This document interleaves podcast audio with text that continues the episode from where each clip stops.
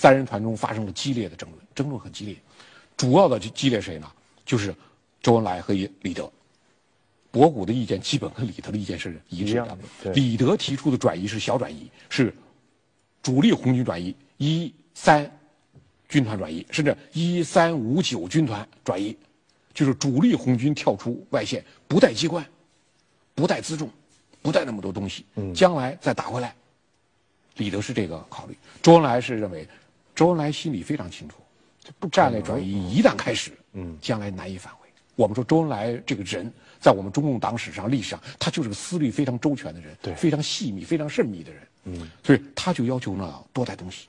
周恩来知道留下的任何人，我们将来回来很很困难，都要遭到很大的损失，所以周恩来就主张，后方机关要带上，全部走，老弱病残要带上。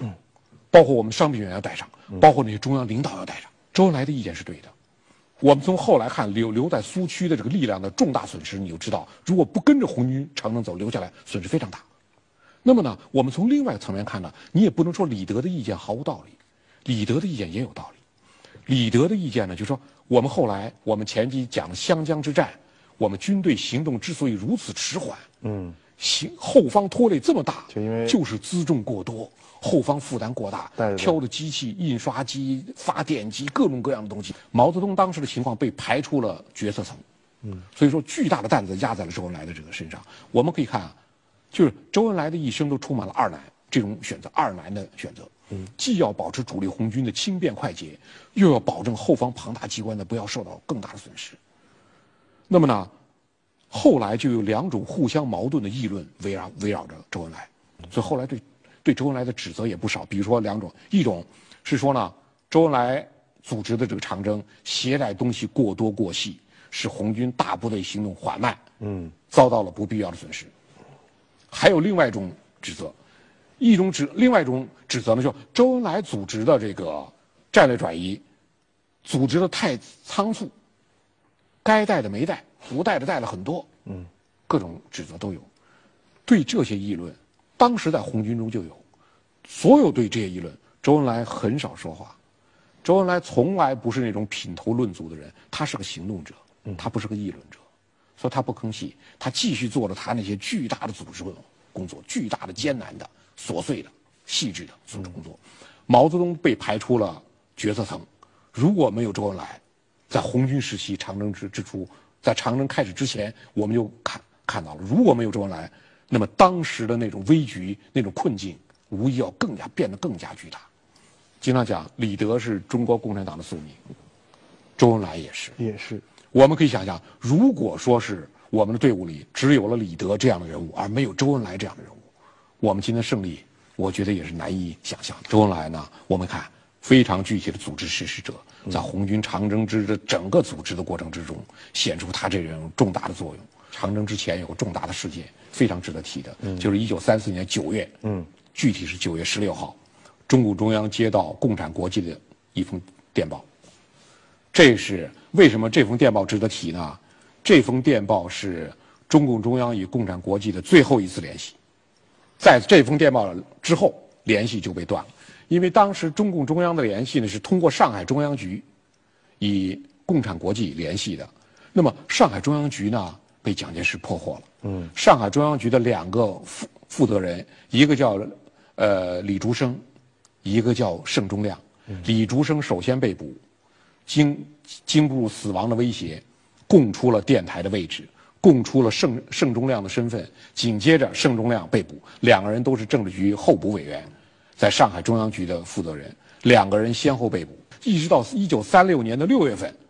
才恢复和共产国际的联系，就中间的这一段，整个长征的过程，从长征还没开始，联系就断了，一直到以陕北根据地相对的比较巩固了，联系才建立。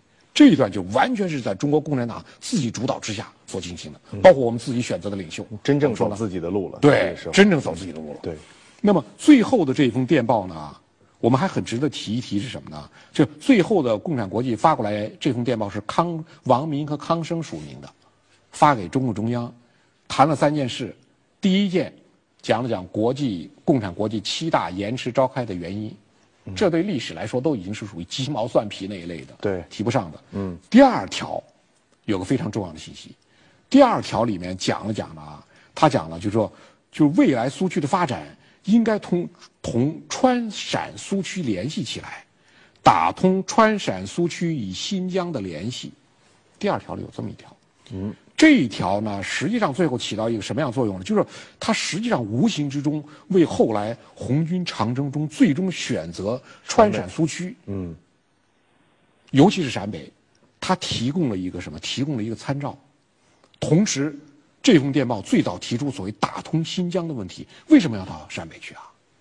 为什么要到西北去啊？嗯，他打通新疆，与苏联、与共产国际建立联系，也成为后来红军组织西路军，然后西路军遭到重大损失的一个缘由。他第三条是提的什么呢？这个电报的第三条，共产国际出了一本毛泽东的文集，这本毛泽东的文集呢，印刷极其精美。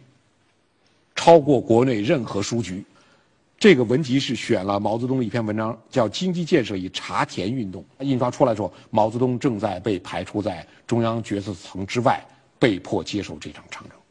嗯，这是呢，我们说，这是当时的这种历史的现状。那么呢，我们可以看呢，就是对当时这种战略转移的决定，我们说五月份中央苏区书记处就做出了，六月中下旬共产国际就批准了。嗯，这个消息一直包得非常严。嗯，对于消息的严密封封封锁产生了负面作用。这个负面作用是什么呢？就后来有不少人指责，呃，长征是仓促的决定，是逃跑式的决定，是逃跑式的。我觉得这他还是实际上他还是一个经过几个月的战略规划的筹划，他不是仓促的。为什么大大大大家觉得仓促呢？因为保密非常严。对，保密当然没有这个心理准备，没有心理准备。嗯。通知到下面没有心理准备，包括当时的规定，传达范围只限于政治局和中革军委委员，其其他的人包括军团首长，就军团这级首长都都不知道，所以你传达到普通红军，他就觉得非常突然，这叫利弊参半。对他的弊呢，是大多数人都不知道，大家感到是一种仓皇的撤退，这是弊端。利在哪里呢？利是保证了红军行动的秘密。这种对红军行动秘密的保证是，蒋介石把上海中央局破获了，把当时政治局候补委员盛忠亮、呃李竹生全部抓捕了，两个人全叛变了，全都招了。他们知道什么就招什么，但他们也不知道中央红军要做战略转移，转移他们都不知道，嗯，没告诉他们。你看这保密起到作用。如果说不进行这样保密，我们进行红军动员，那如果说那两个叛徒，你你你当时知道他是叛徒吗？他是政治局候补委员呢，你盛忠亮，而且他们远在上海。对他们，如果说是被蒋介石抓住了，蒋介石提前知道了中共中央已经做出战略转移的决定，提前防堵，扎好口袋，我们将陷于非常不利的境地。所以说，你看当时保密，他保密有保密的缘由。当时呢，就当三人团在紧就紧锣密鼓的筹划这种战略转移、战略撤退、准备物资、调集部队的时候呢。毛泽东在于都写了首他那首著名的《清平乐》。清平乐。一九三四年七月，毛泽东等人登上会昌山，想当前危机形势，毛泽东顿生感慨，于是写下《清平乐·会昌》一词：“东方欲晓，莫道君行早。踏遍青山人未老，风景这边独好。”会昌城外高峰，滇连直接东明。战士只看南岳，更加郁郁葱葱。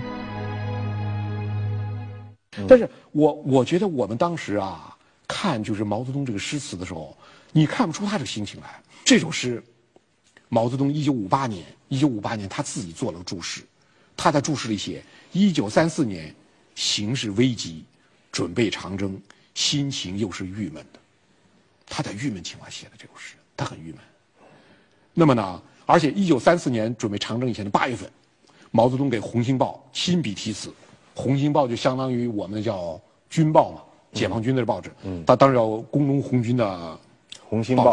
嗯，毛泽东亲笔题词，你看毛泽东这个题词，他这个题词提的很长。他说：“敌人已经向我们的基本苏区大举进攻了，我们无论如何要战胜这个敌人。”我们要用一切坚定性、顽强性、持久性去战胜这个敌人。